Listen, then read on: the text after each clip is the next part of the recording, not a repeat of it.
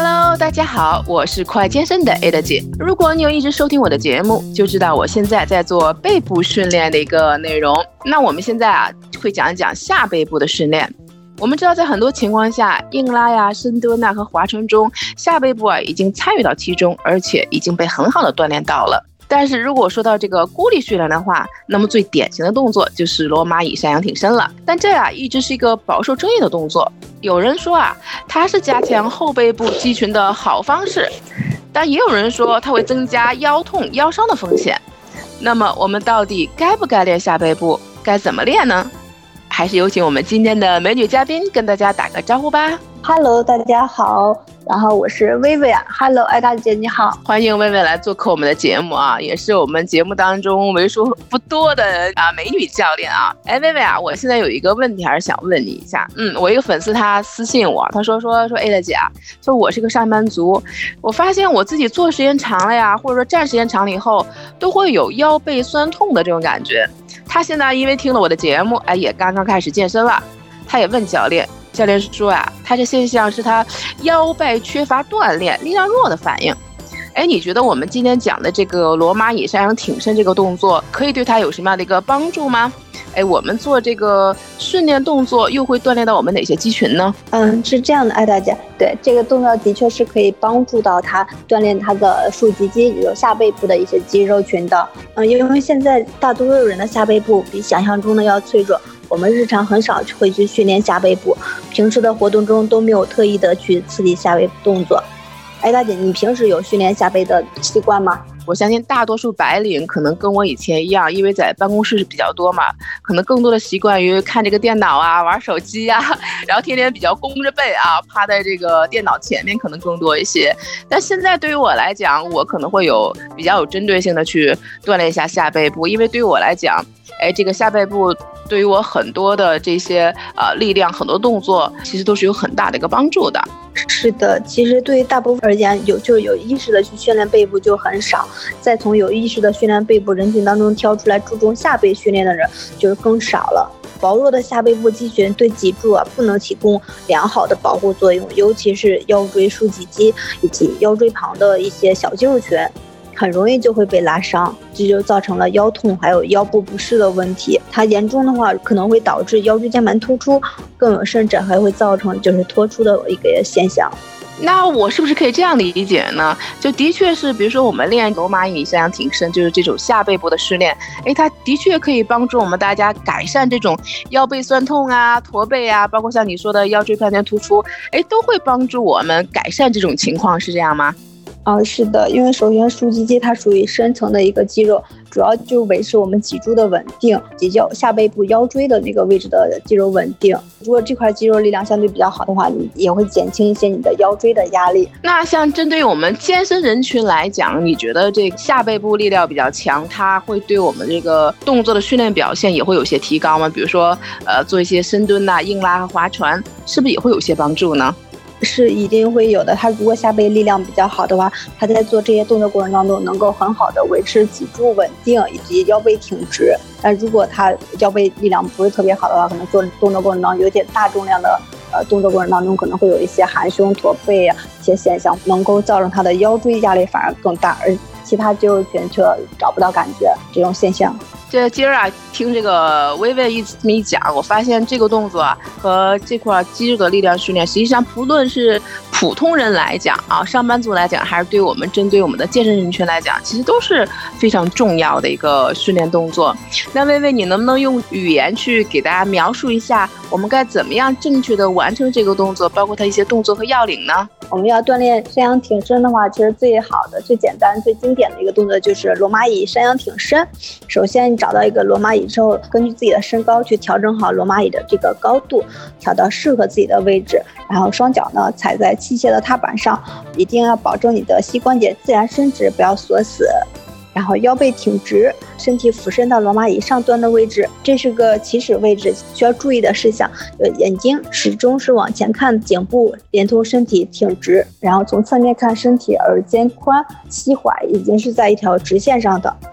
动作开始时进行吸气，慢慢向下，身体下到与地面水平的位置就可以，然后其他时候再去呼气。整个过程当中一定是保证保持在两到三秒钟就可以。薇薇说的时候啊，他说我们首先啊要把这个座椅要调整到一个适合自己身高的高度。那什么样的高度才是适合自己的高度呢？这个是有分情况的，就你一定要调整到就是你的髋关节的偏上一的位置就可以，这样就可以你的下背锻炼会更多一点，呃收缩感会更强烈一点。但是如果你要低于你的髋关节，可能臀部以及大腿后侧。呃，腘绳肌会参与到里面去，觉得好像不同的高度，好像对我们目标肌群的刺激也不太一样啊。是的，是的。大家在做这个动作的时候啊，首先一定要找到一个合适的高度。那一般像你给会员在训练的时候，薇薇，你一般会给大家做一个什么样的一个组数和次数呢？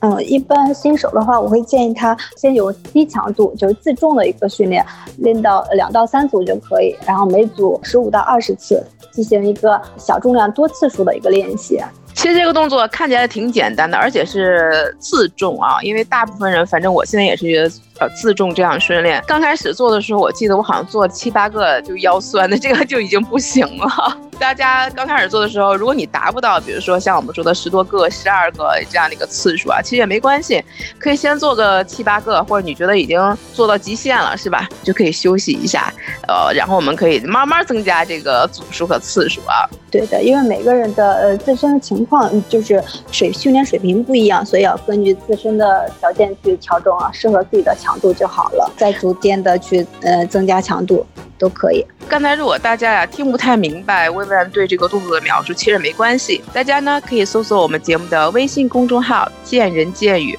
同时呢我们会在今日头条、网易新闻、天天快报等平台发布训练的小视频、图文和文字说明，欢迎大家可以来继续关注我们的节目。那薇薇啊，那至于这个动作的话，有什么人他不太适合这个呃器械练习呢？其实他如果本身呃自身有颈椎方面的问题啊，以及腰椎，还有就是腰间盘突出这种现象，其实不太建议做这种训练的。那如果不适合做这个呃罗马椅的话，有没有什么替代动作，我们同样可以练习到下背部的肌群呢？是有的。如果你腰椎不舒服的话，你去医院看，其实医生百分之八十都会建议你去做垫上的小燕飞这个动作，是比较简单且安全的。那你能不能跟我们大家描述一下这个小燕飞到底应该怎么去做呢？是这样，我们是俯身在垫子上，身体与地面平行，下肢紧贴着地面，双手自然伸出去就可以。吸气时收紧肩胛骨，呃和下背部的肌肉将上肢抬高，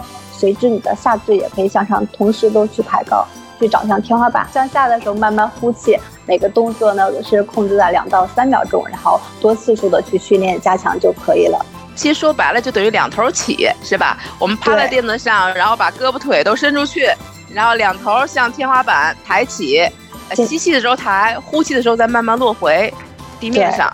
对，嗯，这个动作还是挺简单的啊。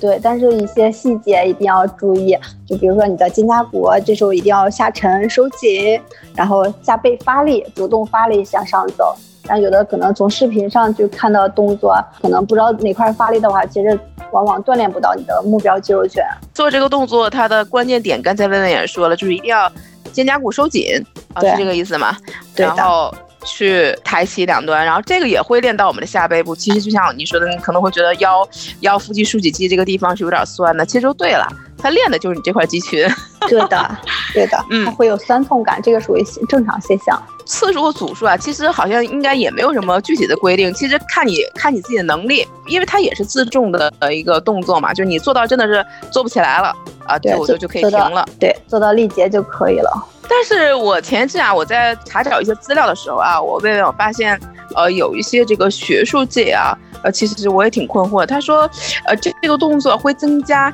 腰背痛的风险。我当时想，哎，我说的本来应该是为了增加我们腰背的力量，缓解我腰背酸痛的这种现象。他为什么说这个动作还会增加腰背痛的风险呢？罗马椅山羊挺身这个动作其实会加重两个疾病，一个是卡布裂和一个就是椎间孔狭窄症这个现象。挺身造成的腰椎的伸展可能会导致你百分之三的椎间孔会缩小，所以他们可能就会觉得这个动作其实是会增加你的腰疼痛的一个风险。这个动作可能还会呃有一定的一个风险存在，虽然说这种比例可能很小啊，但是大家刚才像微微说那两种呃疾病，我估计呃也是非常少的人有这样的一个问题。但是呢，我们在节目里还是跟大家说，如果一旦呃你有这样的一个现象的话，那尽量。不要做这个罗马椅山羊挺身，它可能会让你有一个软组织一些挫伤啊，可能会出现一些腰背痛的这个风险。我们还是说那句话啊，我们在健身之前还是应该是对自己的身体